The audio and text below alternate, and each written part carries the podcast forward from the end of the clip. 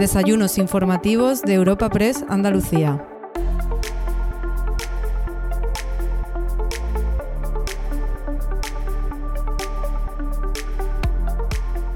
Hoy en los desayunos informativos de Europa Press Andalucía te ofrecemos un encuentro con la consejera de Empleo, Empresa y Trabajo Autónomo de la Junta de Andalucía, Rocío Blanco, y el presidente de la Asociación de Trabajadores Autónomos ATA, Lorenzo Amor, donde ambos han analizado y debatido sobre las perspectivas de empleo en la región de cara a este año 2024.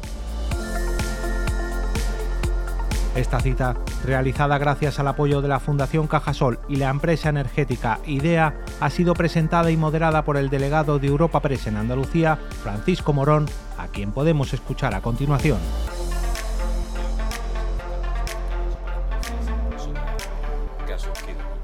Eh, queremos que sea una conversación ángil entre el presidente de los autónomos, entre la consejera de empleo y en la que bueno podamos ver las dos perspectivas y también estudiar qué es lo que creen que falta en Andalucía, cuál es el siguiente paso a dar y por dónde tiene que ir el futuro de, Andalucía. Eh, precisamente acaban de salir los datos del paro del mes de enero. Ha habido una subida, una subida a nivel nacional, unos 60.404 desempleados más. En Andalucía estamos hablando de unos 20.000 desempleados. Eh, consejera, a modo de entrada, una primera intervención, una primera piedra que hay que lanzar eh, superamos los 700.000 parados en Andalucía nuevamente.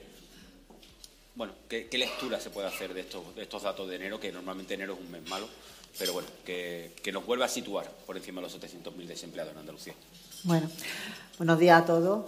Y bueno, en primer lugar, muchas gracias por, dedicar un poquito de vuestro tiempo a, escucharnos, a mi gran amigo Lorenzo y a mí y saludar bueno, a la, mesa presidencial especialmente, ¿no? a mi compañero de fatiga en la pasada legislatura y hoy el mejor presidente del Parlamento que ha habido en, nuestra tierra y cordobés de prueba además, Jesús Aguirre, a mi compañero de ahora de fatiga en este Consejo de Gobierno, a José Antonio Nieto, también, también cordobés, eh, bueno, al presidente de los empresarios de Córdoba y al, de verdad muchísimas gracias a los secretarios generales de UGT y de provinciales y de comisiones obreras por estar aquí, a la primera teniente alcalde de, del Ayuntamiento de, Córdoba, que yo le digo siempre que es como parte del equipo, porque la verdad es que trabajamos muy, muy bien con ellos, y a nuestro presidente de la Diputación y, delegado del Gobierno en, en, la, en Córdoba, de la Junta de Andalucía, nuestro presidente también de, ATA en, Córdoba y, presidente además provincial de ATA, y a los directores generales y presidentes de, de IDEA, muchísimas gracias por hacer posible este, este encuentro contexto, en primer lugar, Paco, vamos a ver, efectivamente, enero nunca ha sido un mes bueno para, Andalucía. la, estacionalidad de nuestro sector productivo tiene, tiene la culpa de los, de los 20.000 eh, desempleados que, ha habido eh, más en, esta, en este mes, pues el 90% procede del sector servicios. De hecho, 18.735 proceden del sector servicios. La diferencia es de agricultura, eh, sobre todo como consecuencia de la finalización de la campaña del aceite, aunque como también está empezando la campaña de frutos rojos en Huelva, en Huelva sí baja el número de desempleados, pero en general baja eh, solo en construcción y sube en todos los sectores de, nuestra, vamos, del tejido productivo de Andalucía. Sin embargo, eh, bueno, es una continuidad. En los últimos 15 años siempre ha subido el desempleo en enero. Sin embargo, como digo, es un 4,6% menor que lo que se, produjo en enero del, 2023 y además, a pesar de que tenemos una tasa inasumible, que son 715.000 parados, es la menor tasa, el menor número de desempleados desde el 2008. Y además de esos números, sí me quería quedar con un dato positivo, porque el número de desempleados en Andalucía en la comparativa interanual es de más de 33.000, 33.178, y Andalucía en ese sentido lidera la bajada de desempleo a nivel nacional. Y en cuanto a la afiliación también, eh, se han creado más de 51.000 empleos en la comparativa interanual. Andalucía es la cuarta comunidad autónoma en la que más ha crecido la afiliación en el último, en el último año. Pero vamos, enero ha sido un mes malo siempre y ahora pues mucho más acrecentada por la sequía, porque la sequía hace que, el número de desempleados no baje como quisiéramos y el número de afiliados de alta en seguridad social tampoco se incremente como quisiéramos y con respecto al, resto de España, porque Andalucía está acusando especialmente el tema sequía. Bueno, después tendremos ocasión de hablar de, de perspectivas, de cómo va a afectar esa se prevé una bajada de dos puntos del PIB por consecuencia de la sequía y cómo eso se puede traducir en lo que es el mercado laboral. Eh, Lorenzo, presidente de ATA, de los autónomos a nivel nacional, Andalucía en los últimos años, los últimos dos años, podemos decir aproximadamente, que sí que se ha convertido en el líder ¿no? en la creación de autónomos. Se ha superado a Cataluña, que normalmente era donde más autónomos había y donde más se creaba autónomos. Eh, ¿Dónde puede estar la clave y, sobre todo, analizar también los datos de este mes de enero de, autónomos, ¿no? Porque es verdad que se, está, ha destruido empleo y, bueno, eso tiene unas consecuencias también en el mundo de autónomos. Pues muy bien, muy buenos días a todos. Querida consejera, muchas gracias por, acompañar en este desayuno y a Europa Press, Paco y sobre todo Candela, muchísimas gracias. Eh, manda un saludo a tu padre, aunque lo veré el lunes en Madrid en, el desayuno del presidente de la Junta, estaremos, estaremos por allí como, como habitualmente. Saludar al presidente del Parlamento, también al consejero, a las autoridades que nos acompañan, presidente de Diputación, eh, del Ayuntamiento de Córdoba, querida Blanca, al delegado del Gobierno de la Junta, representante de los interlocutores sociales, secretaria provincial de comisiones obreras y de, secretario de UGT, y también al presidente, mi compañero, eh, presidente de FECO, Antonio, Antonio Díaz, al presidente de ATA y bueno, también a responsables de la consejería, saludar a la directora general de Autónomos y a todas las personas que hoy nos acompañan y representantes de muchas organizaciones eh, empresariales de la provincia. A mí cuando se ven los datos de afiliación y paro en el mes de enero, pues me gusta ser muy objetivo. Y objetivo es decir que enero es el peor mes siempre para la afiliación, para el paro para la afiliación de autónomos de todo el año.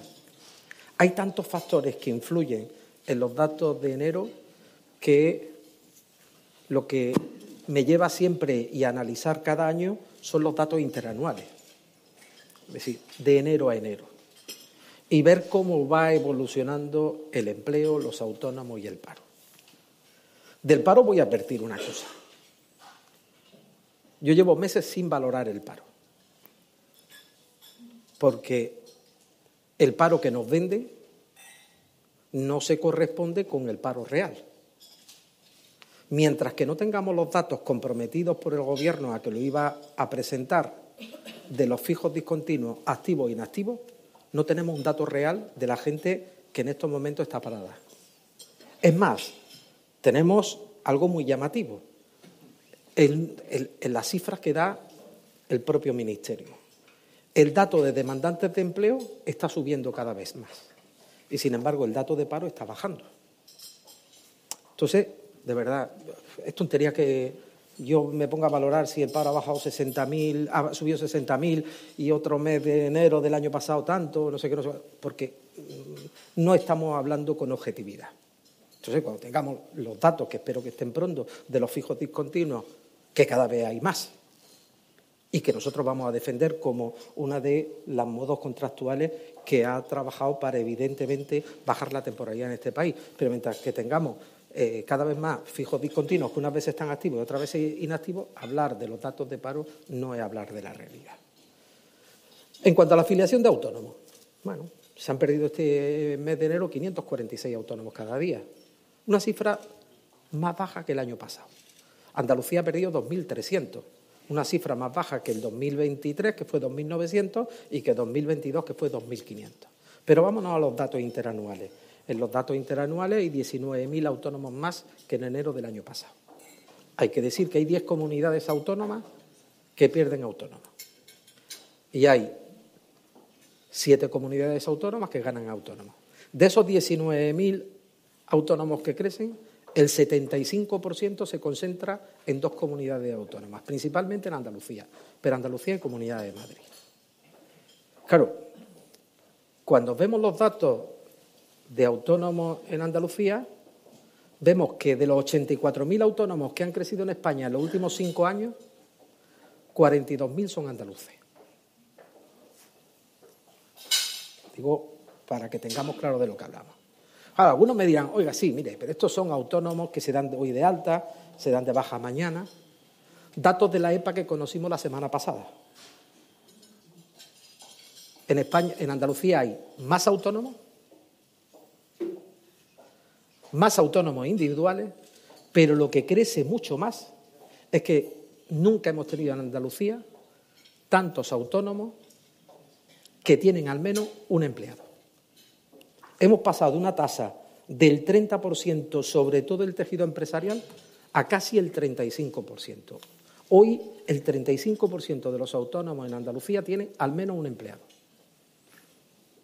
Por tanto, lo que está creciendo no es el autónomo individual, sino lo que está creciendo en mayor proporción es el autónomo que genera empleo. Con lo cual, aquellos que dicen que si que haya más autónomos no es bueno, o porque es una forma de escapatoria, o porque no hay otra cosa, pues mira, los datos lo que nos dicen, EPA, registro oficial que sirve a Europa para marcarnos el, en Eurostat, es que en Andalucía cada día hay más empleadores y menos autónomos individuales en tasa porcentual, porque si estamos marcando récord cada vez, crecen tanto los individuales como crecen los que generan empleo.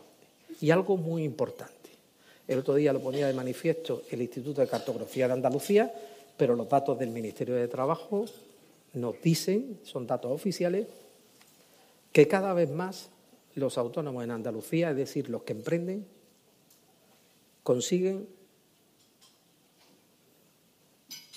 alargar su actividad, es decir, consiguen pasar la barrera del primer año. Dos de cada tres autónomos andaluces tienen más de tres años de antigüedad en su actividad, en su negocio. Y eso es un dato importante. Bueno, eh, después hablaremos también de la tipología y cómo se ha producido ese cambio en Andalucía por el tema de autónomos, pero consejera, incluso de, las nuevas ayudas o, qué se va a poner en marcha para favorecer la creación de autónomos en Andalucía. Pero sí me gustaría una visión general de las perspectivas, de, lo que puede ocurrir a lo largo del año 2024, lo que va a afectar la sequía en la que estamos metidos y que realmente existe y que es una realidad y que cada vez parece que va peor, que estamos viendo en otras comunidades autónomas como Cataluña, que ya ha tenido unas medidas más agresivas incluso que las que se están tomando en Andalucía. Pero Andalucía lleva cuatro decretos, cuatro planes contra la sequía, está impulsando todo lo que puede, está ayudando en todo lo que ahí considera. ¿Cómo va a afectar directamente al empleo y a las perspectivas de empleo que se tenía, de creación de empleo que se tenían para este año 2024 la sequía? Vamos a ver. Eh en Andalucía, bueno, Andalucía no se puede aislar del contexto a nivel nacional. Eh, tenemos una situación de inestabilidad sociopolítica de enorme relevancia que también repercute en Andalucía y tenemos un contexto que en poco o nada ayuda al tejido empresarial con una fiscalidad impositiva pues muy agresiva, con un incremento de los costes de, seguridad social por, encima de un 5%, todo eso hace que, bueno, que, el tejido empresarial se resienta, porque al final el salario mínimo interprofesional, la subida, está muy bien, porque tenemos que tener un salario digno para todos los trabajadores, pero lo tenemos que relacionar también con la productividad y los trabajadores tienen que tener eh, un salario en, concordancia también con la productividad. Si no se relaciona el salario con la productividad, quizás pues, los trabajadores que tengan peor valor añadido pues se pueden quedar fuera del, mercado laboral, desgraciadamente. La obligación de la Administración es incidir en, esa formación. Pero, pero, quitando eso, creo que, Andalucía en el 2024 tiene que seguir eh, yendo en la senda de estabilidad y de crecimiento que hemos estado viendo desde el 2019. Para, para nosotros es muy importante eh, el, contexto, el ecosistema que se está creando en Andalucía, rodeado de confianza, de seguridad jurídica, de transparencia, de certeza económica. Y es fundamental el diálogo social. El diálogo social creemos que es Entendemos que es la mejor infraestructura de un territorio y prueba de ello es pues, los tres pactos que, hemos firmado con, los agentes económicos y sociales, con, UGT, con comisiones y con, y, con, la Confederación de Empresarios, tanto en julio del, del, 2020, en marzo del 2021 y este último, el 13 de marzo del pasado 2023, en la que en comunidad con ellos, porque al final eh, un gobierno tiene que estar del lado de quienes están en el, en el terreno, de quienes están en, trinchera, se han invertido pues más de 9.000 millones de euros en programas. En lo que respecta a nuestra consejería, por ejemplo, hemos hecho como consecuencia de ese pacto una ayuda al sobrecoste energético, que ha sido la única comunidad autónoma que lo ha hecho a pesar de que lo podían haber recogido pues tanto el Gobierno de España a nivel nacional como cualquier otra comunidad, unas ayudas que se han eh, paliado el sobrecoste enérgico de la empresa el 2022 con respecto al 2021, o estamos poniendo en marcha eh, un plan de choque contra la siniestralidad laboral que nos parece de enorme, de enorme importancia. Pero a nivel de, bueno, de gobierno, también se está apostando por lo que nos dicen eh, los agentes económicos y sociales que es necesario, con la simplificación administrativa, por la eliminación de, burocracia.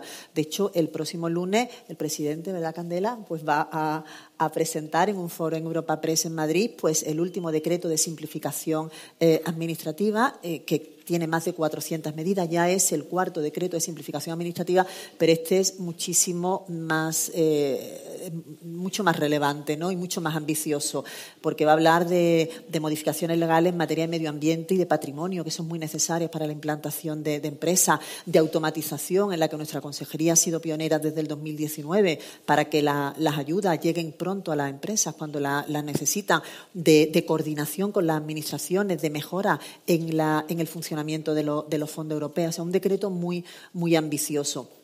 Estamos hablando también de que, de que, bueno, de que Andalucía tiene que tener un contexto en el que le permita eh, competir eh, con otras comunidades autónomas para que los inversores se asienten en nuestra, en nuestra tierra. Y la verdad es que los datos del 2023 nos están dando la razón y, por lo que preveemos del 2024 tiene que ser en esa línea. Me refiero, por ejemplo, al incremento en el número de empresas. En el 2023 Andalucía ha sido la comunidad autónoma en la que más han incrementado el número de empresas, más ha crecido el número de empresas, por encima de 19.000. La comunidad autónoma en el que, mayor número de, empresas ha creado en, en el 2023. Tiene 545.000 empresas que no pertenezcan al sector agrario. Con el sector agrario tenemos ya casi 556.000 empresas registradas, inscritas en, en la seguridad social. Estamos hablando también del incremento del, sector industrial.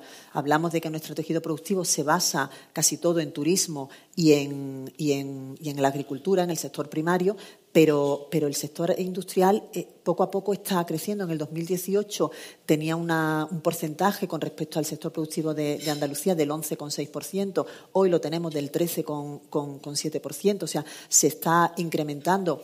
Eh, la competitividad de nuestra comunidad autónoma también está, está creciendo. Eh, hemos pasado de un 7,4,1% de renta per cápita a un 7,9%, o sea, se está, se está mejorando también la capacidad tecnológica, porque somos muy conscientes de que tenemos que apostar por, nuevas vías. Y Andalucía, según la Comisión Europea, eh, ocupa el puesto 53 de 262, o sea, por delante de ciudades como Düsseldorf, como, como Hamburgo o como Lisboa. O sea, mm, cada vez Andalucía tiene más capacidad eh, tecnológica. Y luego, desde el punto de vista presupuestario y del, impositivo, mm, Andalucía ha bajado eh, impuestos, que al final lo que, lo que necesitan los empresarios, lo que, lo que necesitan los ciudadanos para, tener ese, dinero en su bolsillo.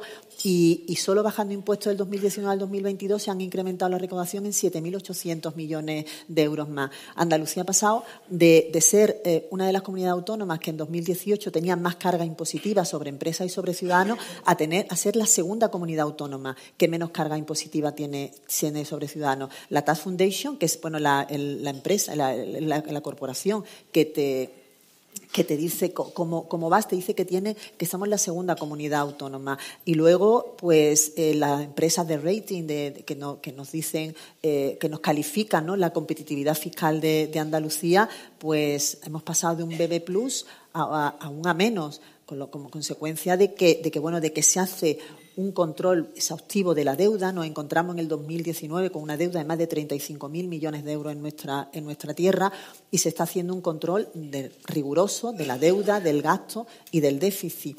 Eh, esto no es una foto fija, esto es un punto de partida para, seguir trabajando y para seguir mejorando. Ayer conocíamos los datos de incremento del PIB en Andalucía, que han sido en el 2023 un 2,5%, en la misma línea que, a nivel nacional, lo que nos hace ver además que Andalucía ha crecido por encima del nivel nacional porque en el cuarto trimestre incrementó un 0,8% y, y España un 0,6%. Y además ese 2,5% está muy por encima de, de, lo que, de lo que preveíamos en los presupuestos, que era el 1,9%. El Eso se hace, pues eso, pues eh, con bajada de impuestos, con, facilidades a la empresa y sobre todo hablando con los agentes económicos y sociales que nos parece, nos parece fundamental. Y hablando de la sequía, nos pregunta por la sequía y me centro ya. Eh, Andalucía tiene una cara y una cruz. Eh, la cara, pues es el sector turístico, que, tiene ahora mismo pues una fortaleza enorme. De hecho, el número medio de gasto que, ha tenido el, lo, turistas en el, en el pasado ejercicio ha sido, se ha incrementado un 35%. Ahora mismo el número de visitantes que, estuvieron en Andalucía en el ejercicio pasado ha sido un 33,9%, o sea, un 9,9% más con respecto al 2022. Hay 291.400 personas afiliadas en la Seguridad Social que pertenecen al sector turístico, un 23,5% del total de los afiliados y un 2,2% más con respecto al 2022. O sea, el sector turístico tiene una enorme fortaleza. Y me quería parar también en la energía, en el sector energético. Eh, la estrategia andaluza por el hidrógeno verde ahora mismo eh, pues está reuniendo a más de 150 empresas que, tienen el deseo de invertir en nuestra tierra en ese enorme nicho de empleo. Por otro lado, también en materia de renovables. En materia de renovable, Andalucía tiene más de 10.000 megavatios de potencia renovable, eh, aspira a, tener el 75% de autonomía, con lo cual seremos una comunidad autónoma, casi autónoma desde el punto de vista energético. Y en, el pasado ejercicio pues, se han, se han eh, invertido más de 1.300 millones de euros en Andalucía en energías renovables y se han creado 3.800 puestos de trabajo como consecuencia de esa inversión. El lado, la cruz, la sequía. La sequía que está afectando mm, con una enorme gravedad al sector primario, al, sector de, la agricultura y a la, agroindustria. El, eh, el 10% del valor agregado bruto y del empleo del sector primario de la agroindustria eh, se ve resentido como consecuencia de, de la sequía y el 13% de todas las exportaciones que, realiza Andalucía son del sector alimenticio.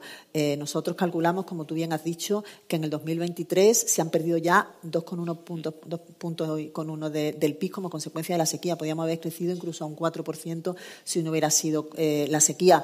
Eh, y se han perdido ya 40.000 empleos que tengamos contabilizados como consecuencia de, de de este mal, ¿no? de una, una catástrofe natural, como está diciendo ahora eh, el presidente Moreno en, Bruselas, que quiere que, Andalucía, la situación de Andalucía sea considerada como una catástrofe natural porque, porque lo es. Y además, eh, lo que está pasando con la, con, la, con la sequía no afecta solo al sector eh, agrícola, ni, ni, al sector primario, ni al sector agroindustrial. Es un efecto dominó que afecta también al turismo, que afecta también al comercio, que afecta también a la, a la industria. Entonces, es un problema de enorme gravedad que se está paliando en el ámbito de nuestras competencias con una inversión hídrica importante, más de 4.500 millones de euros se han, se han empleado con, con reformas del ámbito hídrico que no solo sean competencia de la comunidad autónoma, sino también del Estado, que si no las hace, pues al final, eh, por responsabilidad, se está haciendo con presupuesto de la comunidad autónoma, pero es un grave problema para el 2024. Nosotros calculamos que el incremento del empleo en, en este ejercicio 2024 irá en torno al 1,6%,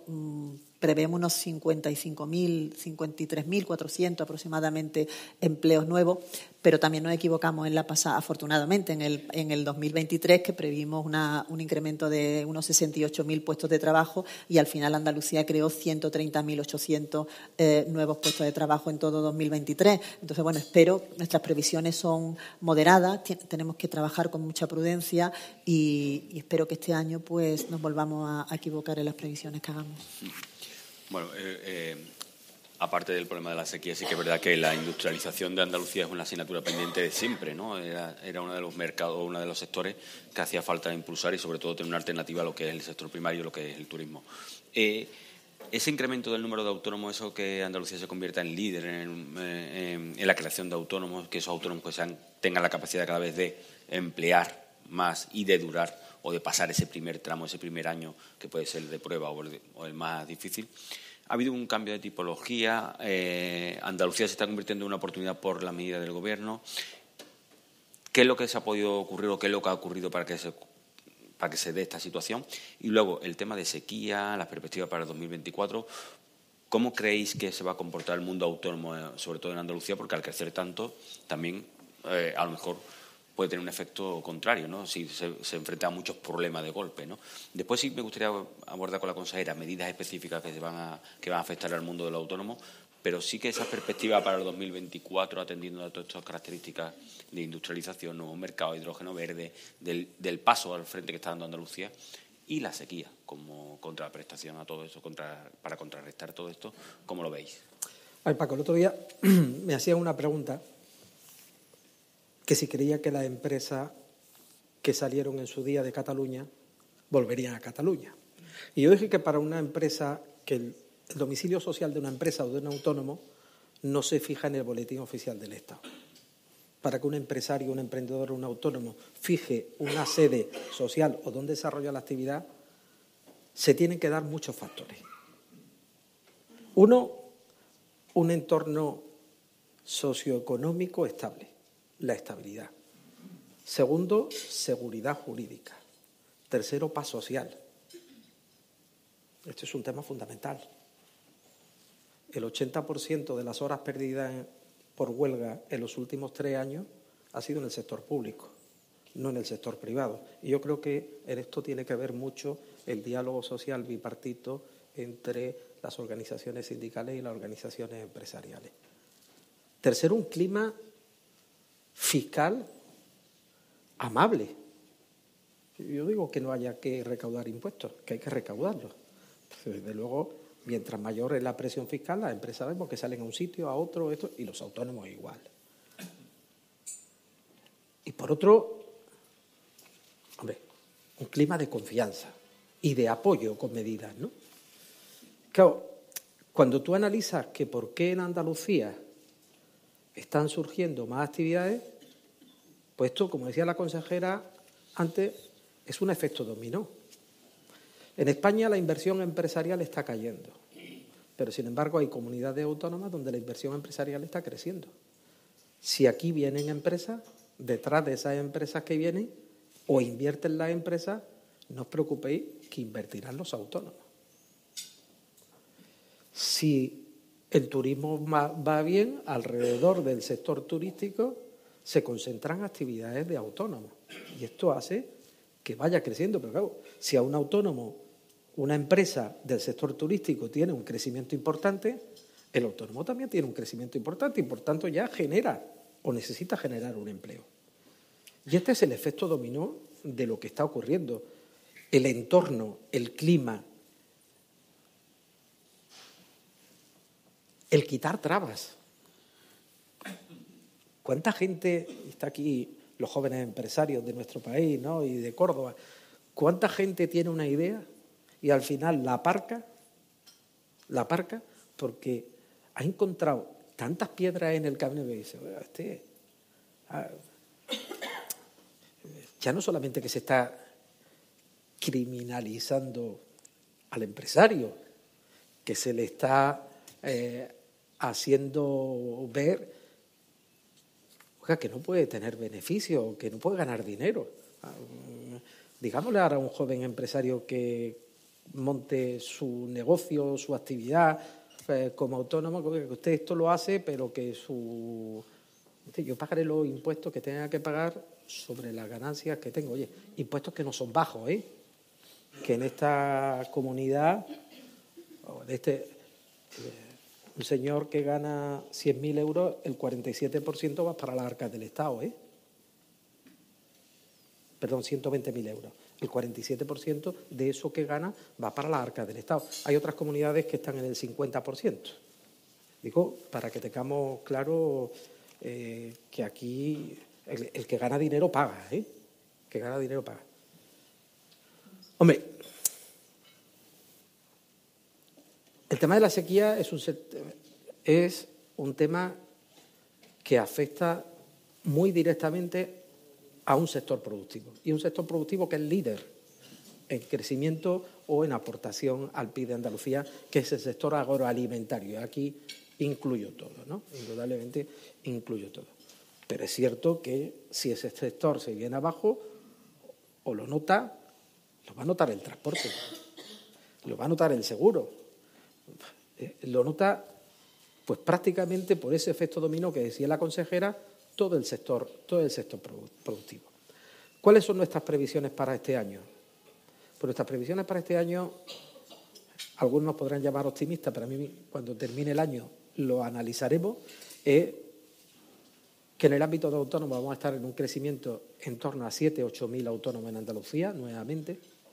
Yo soy un poco más pesimista que la consejera en el ámbito del empleo, no porque no Andalucía no tenga más generación de empleo, sino que nosotros estimamos que estamos viendo que el empleo va de más a menos, va de más a menos, y prevemos que en el conjunto nacional la economía crezca menos, la inflación se reduzca, pero tampoco tanto, y que el ritmo de creación de empleo va a descender. Y por tanto, si desciende en el conjunto nacional, también lo va a notar Andalucía, porque los grandes empleadores, los grandes empleadores suelen tener sede en Andalucía y en el resto de España. O sea, en este país los grandes empleadores pues son empresas que eh, tienen en muchos sitios. Y si indudablemente a esas empresas en el conjunto nacional pues no le va tan medianamente bien como fue el año pasado, o nota el enfriamiento, la baja de la inversión empresarial y también la baja de, eh, del consumo, pues se va, se va a ver aquí. Ahora, Andalucía es una tierra de oportunidades, ¿no? Hablaba del hidrógeno verde, hablaba de eh, todo lo que eh, va a significar las inversiones en muchas provincias andaluzas y yo creo que eso va a terminar en que estemos hablando en positivo de crecimiento de Andalucía y crecimiento del empleo. Indudablemente la sequía va a afectar, pero estos factores van a hacer que tengamos un crecimiento. Y espero, y espero que hay otro factor que hay que ponerlo encima de la mesa, y es que nuestra economía, y lo hemos visto en los datos del último año, ha estado dopada por los fondos europeos. Y digo, ha estado dopada por los fondos europeos porque si ustedes ven el acelerón que ha tenido el PIB en el último trimestre, ha sido un acelerón por el consumo público. Porque los fondos europeos donde han llegado mayoritariamente ha sido al sector público. Y como ahí es donde han llegado, pues ha acelerado del PIB. Esperemos que a lo largo de este año los fondos europeos, aparte de llegar al, sector público, llegue también al sector productivo y eso haga que podamos tener un importante eh, crecimiento también de la economía. Yo quiero ser prudente, ¿no? Y siempre digo una cosa cuando me pregunta, ¿cómo ves la cosa? Digo, ni tan bien tan bien como la ve el gobierno, ni tan mal tan mal como la ve la oposición. Ahí está, en término medio. Pero después me gustaría preguntarle también acerca de las relaciones de, tanto autónomos como en su papel como vicepresidente de la COE con el gobierno central y qué diferencia se puede dar entre un gobierno y otro y qué tipo de relaciones hay. Consejera, eh, la Junta de Andalucía apuesta por el autónomo, lo está haciendo desde el principio, los puntos, el punto de mira como uno de los objetivos claros para crecer desde la primera legislatura de Juanma Moreno. Eh, usted asumió las competencias, además, en empleo. Hubo hubo una manera de apostar como unificar lo que es el autónomo con el empresario, de meterlo en la concertación social, en el diálogo social, que antes estaba fuera, el autónomo no participaba como tal en ese diálogo social. Eh, ¿Qué herramientas se han puesto en marcha? ¿Qué herramientas se van a poner en marcha? ¿Y dónde cree usted que tiene que estar el futuro del autónomo en Andalucía? ¿Qué papel tiene que jugar la Junta de Andalucía para que sigan creciendo el número de autónomos y, sobre todo, puedan emplear y pase de ser un único miembro a tener empleados y a durar mucho más de como un primer año. Vamos a ver, eh, desde la primera legislatura del 2019 eh, quisimos apostar por el trabajo autónomo. De hecho, lo teníamos en el nombre de la consejería y en esta legislatura también seguimos teniendo el, nombre de trabajo autónomo de esta, vez al lado de empresa. Pero es una declaración de intenciones de lo que hay detrás en la consejería, de cómo, de cómo se traduce luego en, el trabajo. Aquí está nuestra directora general de, trabajo autónomo, que, bueno, que es la, mayor impulsora, ¿no? junto con su equipo de, ese desarrollo, ¿no? de las políticas que estamos haciendo en la consejería en, el ámbito del trabajo autónomo. Efectivamente, eh, en 2019 nos planteamos, vimos lo que había, eh, las ayudas que se trasladaban al, sector de trabajadores por cuenta propia, y vimos que había ayudas que se estaban tramitando desde hacía 10 años El ticket autónomo, el famoso ticket autónomo, cuando llegamos, ¿verdad, Susana? Llevaba tramitándose desde hace 10 años. O sea, los autónomos ya no existían cuando, cuando, cuando, el, cuando le, llegara la ayuda. O ayudas con unos requisitos imposibles de, de cumplir, con lo cual pues, había dos peticiones ninguna, ninguna concesión. O sea, unas cosas que eran casi declaraciones de intenciones que parecía que se estaba ayudando, pero luego en la realidad lo que había detrás es que no, no, el tejido productivo, el, autónomo, no percibía ninguna, ninguna ayuda por parte del gobierno. Entonces nos propusimos hacer algo diferente. Eh, desde el principio automatizamos todas las líneas de ayuda de manera que eh, se, bueno, llegaran pronto al, al, tejido productivo, llegaran cuando las necesitaban. Empezamos con, con una ayuda cuando la, cuando la pandemia, me acuerdo yo, pagarle el la cuota de seguridad social, que en ese momento nos parecía si iba a haber cese de actividad, y se le pagó la ayuda del mes de abril, creo recordar, ¿verdad, Lorenzo? De, y, fue una ayuda automatizada que se pagó enseguida. Nuestra máxima ha sido, efectivamente, no cargar de burocracia a la empresa siempre, eh, siempre es lo, que, lo que intentamos hacer y que sea la Administración la que, la que lleve ese, ese mantra, ¿no? esa, esa carga. Vamos contra el registro administrativo o vamos en la última, en la última línea que, bueno, que la he esbozado eh, hace un momentito, la ayuda del sobrecoste energético, una ayuda en la que hemos pagado el sobrecoste del 2022 con respecto al 2021 a las empresas y a, las pymes eh, y, a y a los autónomos. De hecho, el 43% de todos los, de, esa ayuda, de esos 203 millones de euros que han ido a más de 30.000 eh, pymes y autónomos de Andalucía, han sido para, el sector de trabajadores por, por cuenta propia y han sido unas ayudas que se han tramitado de forma muy fácil, en la que no ha habido que aportar ninguna documentación, a pesar de que teníamos que saber la facturación y el coste de, la electricidad y del gas, pero nosotros hemos ido a hablar con las comercializadoras de gas y de electricidad para que ellos nos aportaran la documentación. Ha sido una ayuda en la que se tardaban tres minutos en solicitar y solo tenían que poner la cuenta bancaria que, que querían que se le ingresara el dinero. Entonces, creemos que eso es lo que tiene que hacer la Administración. La Administración no crea empleo, ni por supuesto crea autónomos tampoco, pero sí tiene que crear un entorno, como he dicho antes, adecuado para que, para que los autónomos, en este caso, creen empleo, que es lo que, de lo que se trata, o se asienten o empiece a, a darse de alta. Entonces, empezamos también con la tarifa plana en la pasada legislatura que era como continuación, era una subvención que continuaba la tarifa plana estatal y en esta, bueno, pues estamos ya mm, en marcha con la cuota cero, en la que todos los autónomos que se dieron de alta desde el 1 de enero del 2023 se le paga la cotización de seguridad social durante los 12 meses, así que conforme vayan cumpliendo 12 meses a lo largo del 2024 se le va pagando la cuota de seguridad social. Es una ayuda también automatizada, en la que no tienen que aportar ninguna documentación y que la tienen que solicitar dos meses después de haber cumplido esos dos años. Una ayuda que durante el primer año va a ir para todos los autónomos y para los trabajadores por cuenta propia que tengan ingresos inferiores al salario mínimo interprofesional o las personas con discapacidad o víctimas de violencia de género, de terrorismo, se le va a pagar el segundo, el segundo año. Estamos también con una ayuda de inicio de actividad en las que bueno tenemos la, de cuota cero va a estar abierta hasta septiembre del 2026, las de inicio de actividad hasta septiembre de este ejercicio del 2024 son 34 millones de euros lo que tenemos en este ejercicio, pero tenemos presupuestado 66,8 para los dos ejercicios en los que está durando para que los autónomos tengan pues una ayuda para, para empezar su, su, negocio de 3.800 a 5.500 euros según el perfil del autónomo, con lo cual un autónomo cuota cero más inicio de actividad tiene 4.800 euros para empezar a, trabajar. No le va a solucionar todo, pero algo sí le, le, ayuda. Y una cosa que sí quería anunciar en este, en este desayuno es que estamos preparando una, una medida de 145 millones de euros en la que se va a sufragar al, primer trabajador eh, que contrate un autónomo, tenemos una medida de 80 millones de euros en la que se va a sufragar al primer eh, trabajador por cuenta ajena que contrate un autónomo, con una cantidad superior y además con otra cantidad al trabajador, al trabajador por cuenta propia, al autónomo que contrate otro trabajador, que tenga ya uno, dos o tres, o los trabajadores que sea por cuenta ajena. O sea, 80 eh, millones de euros para el, primer trabajador eh, autónomo que, contrate un trabajador por cuenta ajena y otra cantidad un poquito menor cuando sea eh, el segundo o el tercero o el, trabajador que, sea. También una medida, en, esa, en esa medida se van a incluir también 65,3 millones de euros para el autónomo que contrate también por primera vez a, a un trabajador.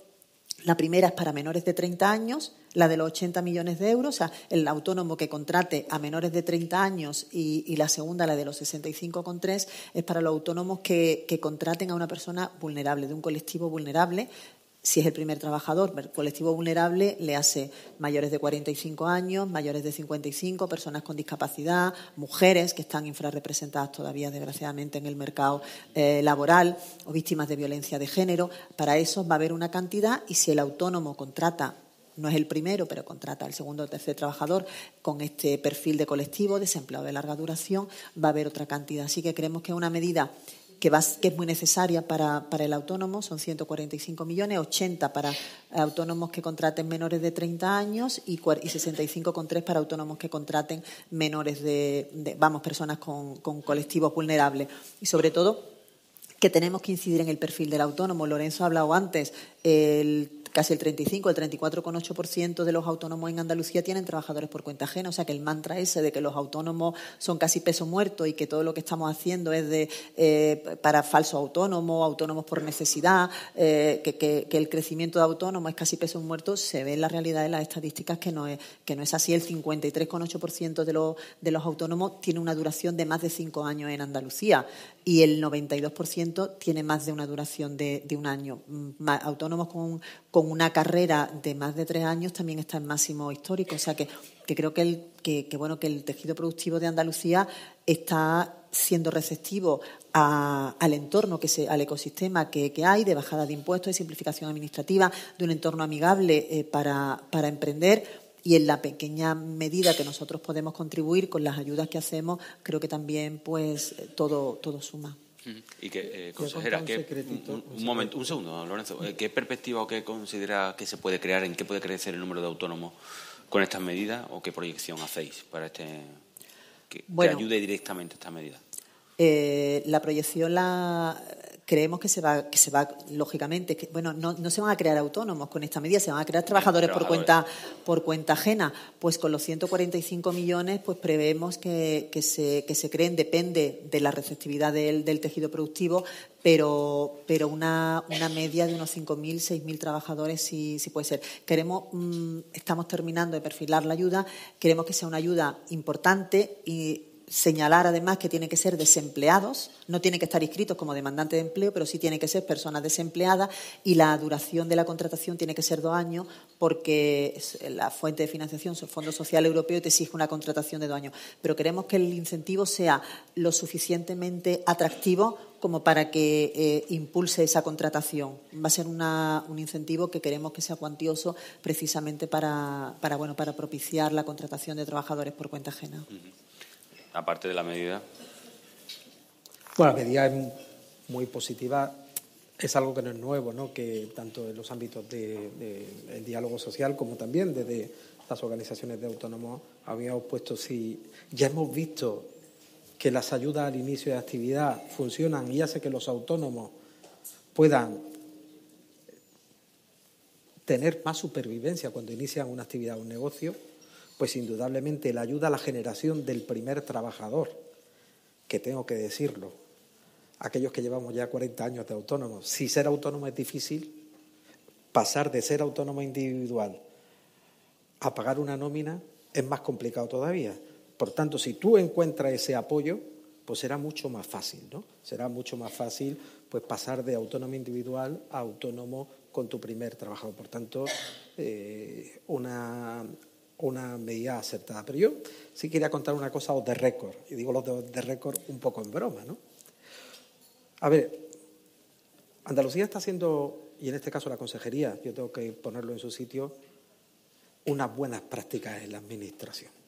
Es un ejemplo de buenas prácticas porque está resolviendo las ayudas, automatizando las ayudas con una agilidad tremenda yo puedo decir que en los dos últimos años, los tres últimos años, se ha dado más ayudas en tres años que en toda la historia de la democracia en Andalucía.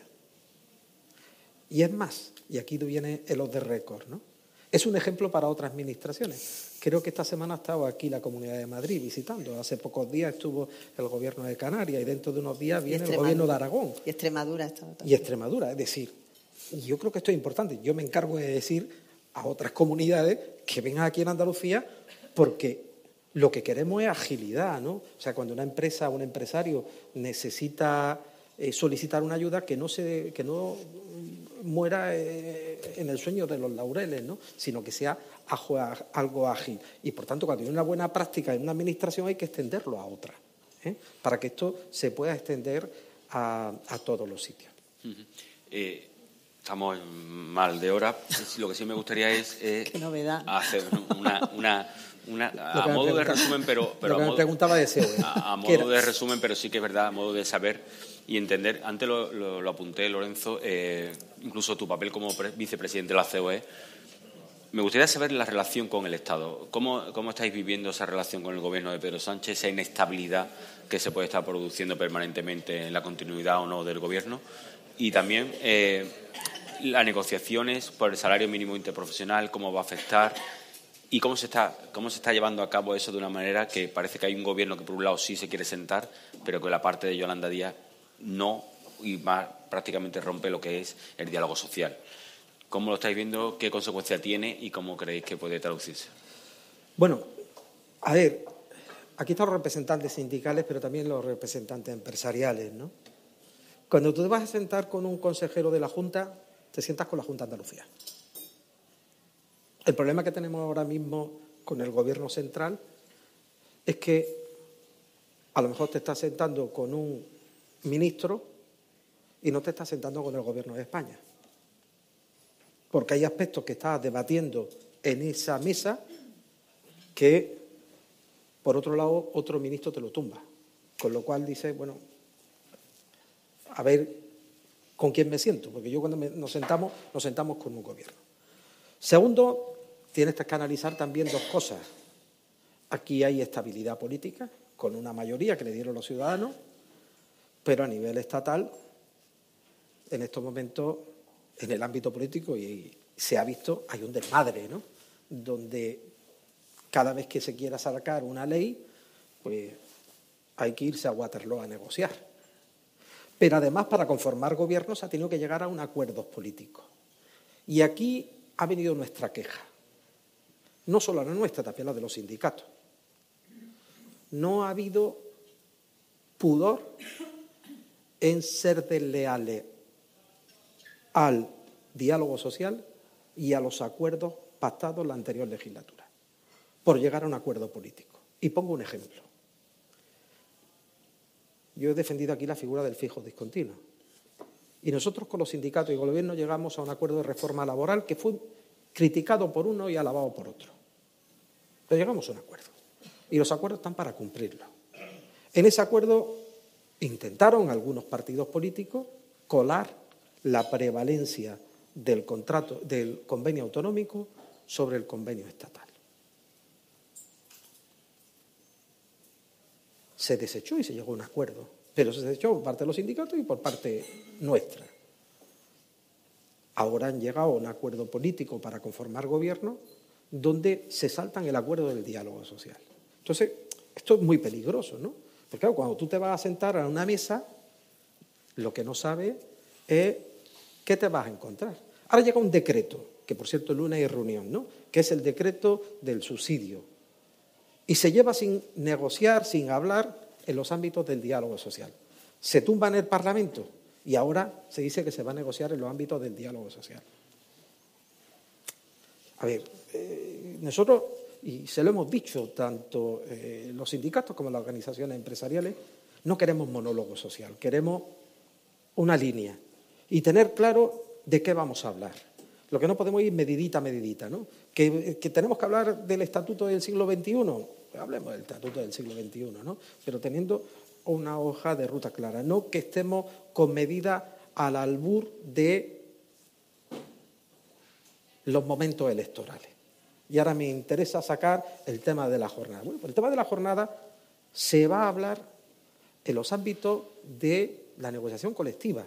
Y vamos a intentar, porque, insisto, el tema de la jornada ya en el acuerdo de negociación colectiva que firmamos eh, las organizaciones empresariales y sindicales el año pasado, ya hay un apartado en el que hablábamos de tender a la reducción de la jornada.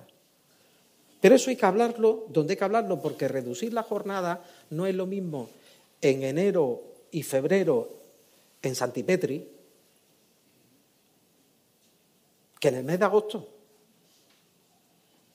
Es que reducir la jornada no es lo mismo en agosto en Córdoba que en el mes de mayo. Y no es lo mismo en el comercio, ni en una industria tecnológica, ni es lo mismo en la hostelería. Y quien sabe eso son las 4.500 mesas de negociación que negocian los convenios colectivos. Yo entiendo que la jornada se, eh, eh, se puede fijar por decreto, porque se puede fijar, pero no es bueno. No es bueno. Y además tenemos que avanzar también a otra cosa, que está puesto en el acuerdo de negociación colectiva, al cómputo anual. Al cómputo anual. Y dejemos trabajar a los que ha dado fruto y paz social este país, que son el diálogo social. Nos decían, no, es que se llegó a un acuerdo de negociación colectiva. No, que la reforma laboral, se llegó a un acuerdo de reforma laboral. Oiga, y yo lo que pido muchas veces en esto, y lo, ha dicho la COE, ¿no?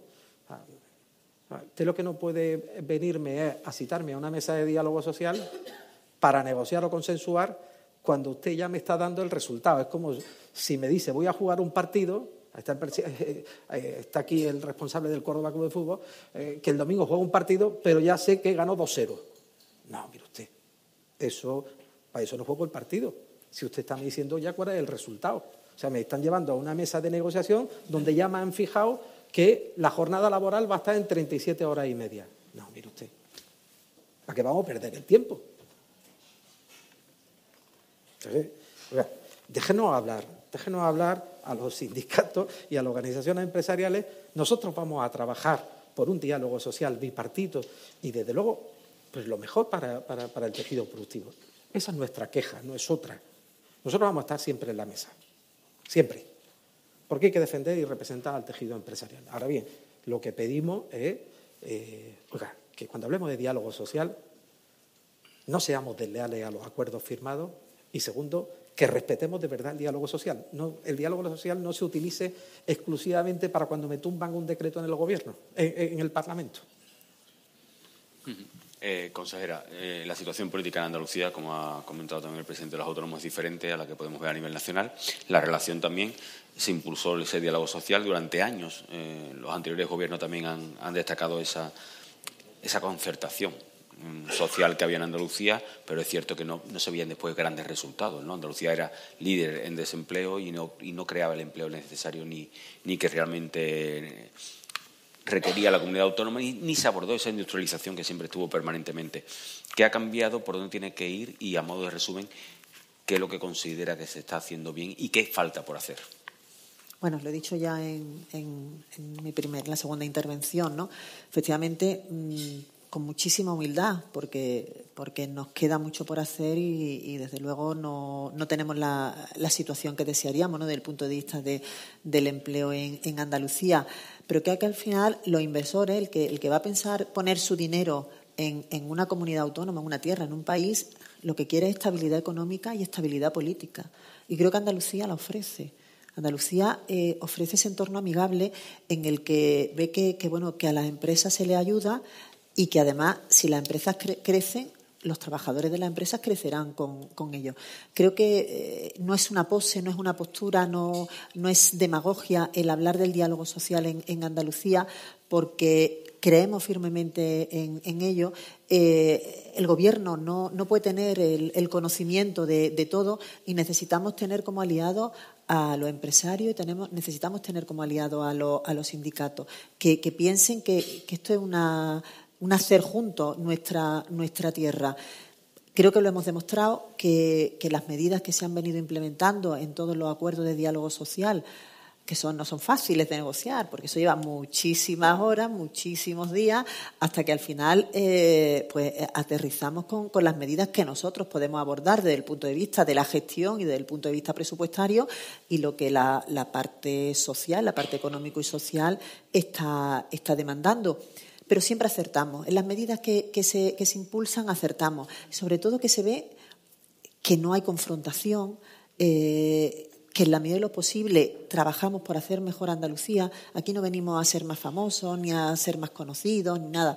Venimos a aportar nuestro pequeño granito de arena por, por Andalucía. Creo que todo el equipo de gobierno eh, tiene, tiene esa, esa línea y, creo que eso se está trasladando al, tejido productivo. Creo que entienden que es una tierra de confianza, el, empresariado que nos ve desde fuera, el inversor que nos ve desde fuera, ve que es una tierra que, genera confianza y creo que Andalucía tiene presente, tiene futuro y tiene muchísimas oportunidades, que tras décadas de, avances irregulares está por, al fin pues, planteando la mejor versión de, una comunidad autónoma.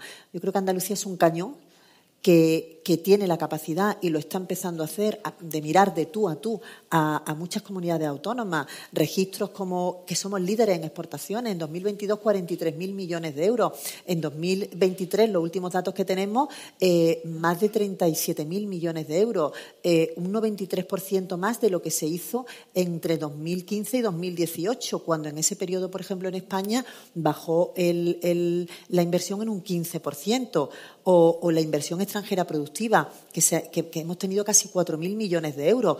Esos datos te hacen ver que, somos gente de, confianza y que cuando alguien, como digo, quiere poner una inversión en una tierra, quiere que el entorno sea, sea adecuado. Por lo menos quiere que no le pongan trabas.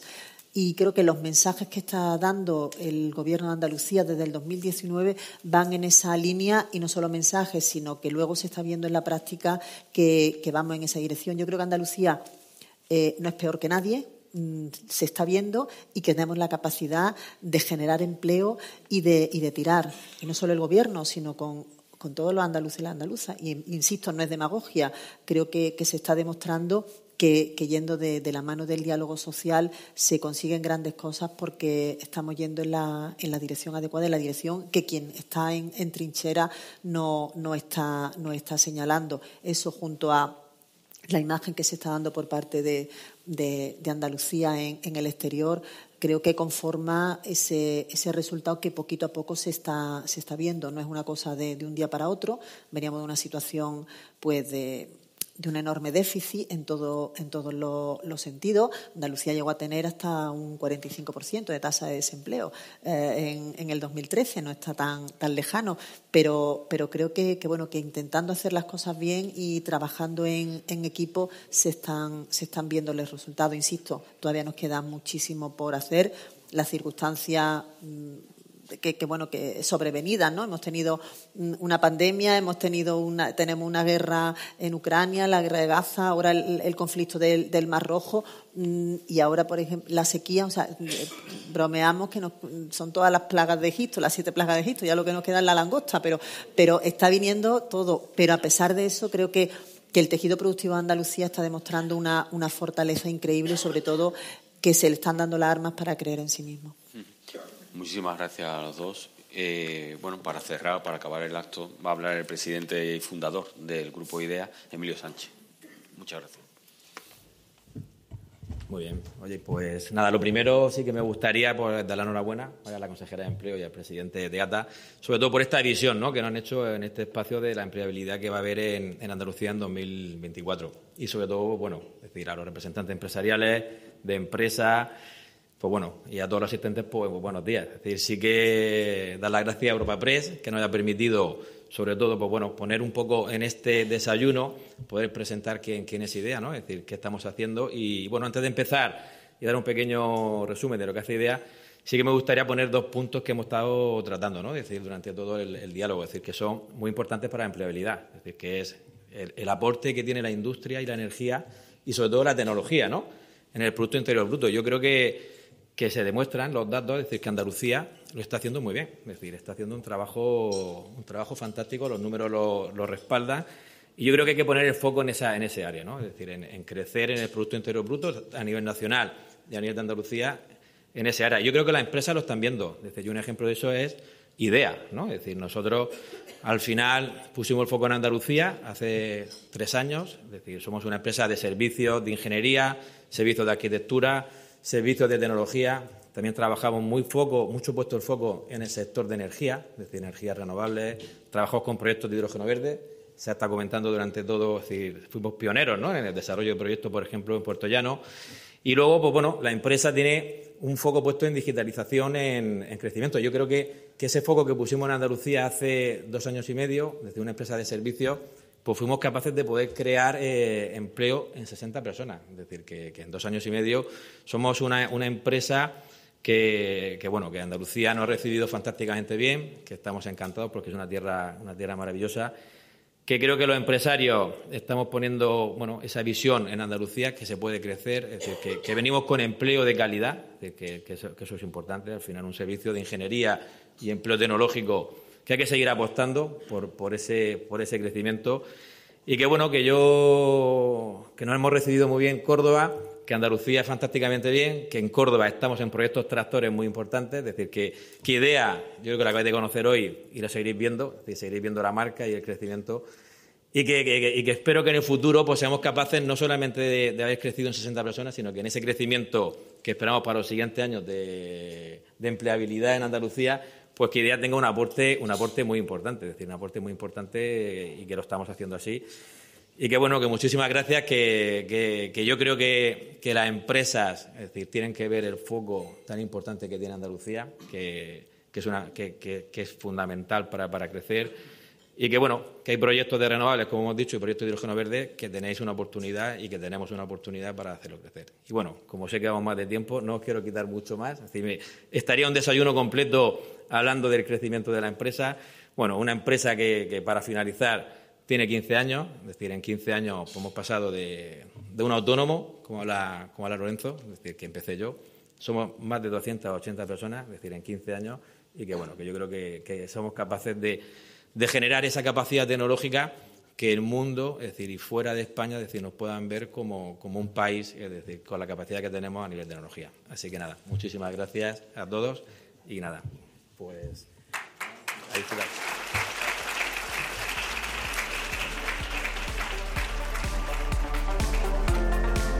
Despedimos este episodio del podcast de los desayunos informativos de Europa Press Andalucía, invitando a todos nuestros oyentes a descubrir el resto de episodios de este programa, así como los del resto de podcast de Europa Press a través de europapress.es barra podcast.